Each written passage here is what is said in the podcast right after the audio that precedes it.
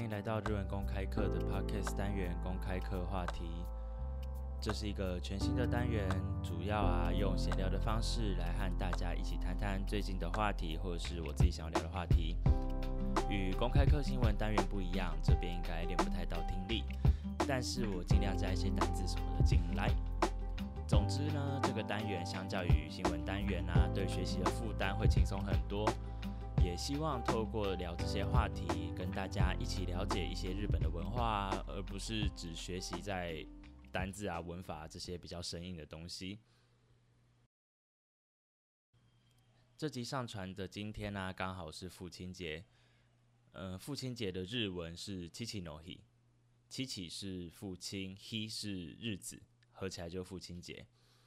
那不知道大家知不知道一个冷知识啦？其实八月八号过父亲节的国家非常非常少，只有两个，一个是蒙古，另一个是台湾。对，在日本的话，其实跟世界大部分的国家都是选择在六月的第三个星期日是父亲节。那这个父亲节的由来呢，是源自于一九零九年。当时有一个人叫做杜德夫人，他的父亲在这一年去世了。杜德夫人在参加教会的母亲节礼拜的时候，就想说：为什么有母亲节，可是没有父亲节呢？杜德夫人就去跟牧师讨论这件事情，也牧师也听到了杜德夫人的杜德夫人的父亲就独自养育六名子女这故事，非常的感动。牧师就一起跟杜德夫人一起呢，向华盛顿州的政府请愿啊，对，巴拉巴拉的。隔年开始，在华盛顿州就有了这个父亲节的聚会。就这样子演变，直到了一九七二年呢，美国总统当时的总统叫尼克森，他就签署一个文件，把每年六月的第三个星期日定为父亲节，就以此流传而来。世界各国绝大部分都是在这一天举行父亲节的活动。相较于母亲节啊，父亲节可能不太确定，可能是在我们亚洲这边对于父亲的这个比较威严啊、严肃啊的形象，还是还是有一点嘛。相较于去拥抱母亲，或者是你好好的对母亲说出感谢，父亲节好像要庆祝来说是稍微有那么的难为情一点。那在日本啊，父亲节其实不是到一九七二年才流进来的。因为我们说一九七二年是美国正式把父亲节定为一个国家的永久纪念日。在日本啊，大概一九五零年代的时候呢，父亲节这个想法、这个节日就流传进来了。不过呢，要到有真的普及到民间的话，是从一九八零年代以后。嗯，这样讲也对，就是日本是一个非常非常会策办活动、非常会订立纪念日的一个国家、一个民族。对，你们可以去日本的他们的官方有一个行，那个叫什么的，就有一个纪念日的有一个表格，超级多，每天都是纪念日，每天都是各种不同的纪念日。在一九八零年代的时候啊，日本他们的百货公司啊等等的业者，为了宣传，所以把父亲节这一个词汇呢，这一个节日，就大幅度的去放送、去广播。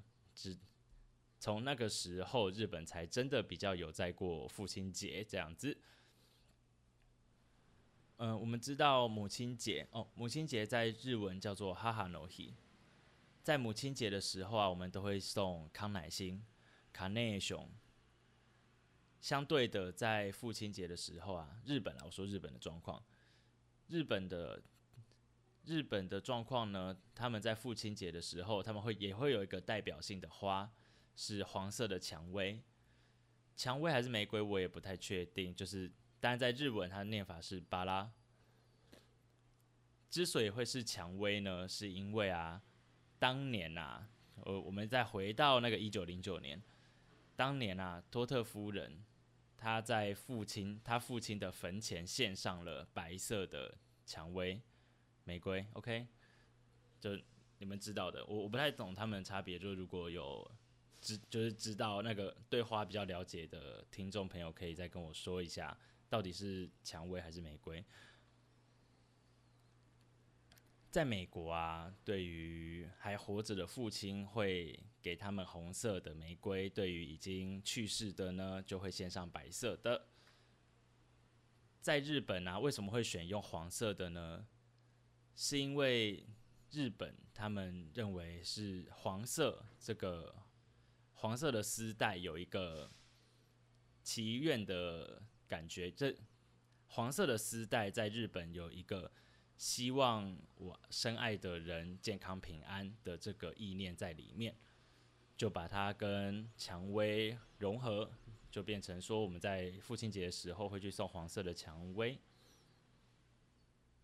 在台湾啊，可能我们不会特别去送花，可能会送一些其他比较实用的小礼物啊，或者是带家人一起吃饭，这些都是对在这个节日去特别表达对家人的感谢啊、爱呀这些的。那我们家是不过节的啦，我是认为。平常对于家人表达关爱，远胜于只在特定的节日去送礼物。不过呢，即使同样都是父亲节，从节日的日期啊、习俗啊等等，就可以去观察到说不同的国家有不同的文化，这些也蛮有趣的。谢谢你听到了最后，日文公开课期望能为自学者打造更好的自学环境。欢迎追踪日文公开课的 Facebook 以及 Instagram 专业，我尽量更新。针对今天的话题啊，或者对日文公开课有任何的讨论，欢迎随时与我们联系。哦，对了，在这这一节内容里面，我说过，在日本其实是一个非常非常多纪念日的国家，基本上每天都是不同的纪念日。这个呢，是一个叫做日本纪念日协会的一个组织所管理的。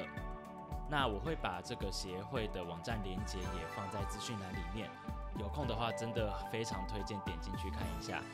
在日本真的每天每天都是完全不同的纪念日，而超级多，每天就十几个纪念日这样子，真的很有趣，真的一定要去看一下。如果你喜欢这集 podcast 的话，请不吝与我们以及你的好朋友们分享。又或者，你也可以用 Sound 的赞助功能鼓励我们，奖励我们一顿父亲节大餐。我是阿阳，我们下次见喽，拜拜。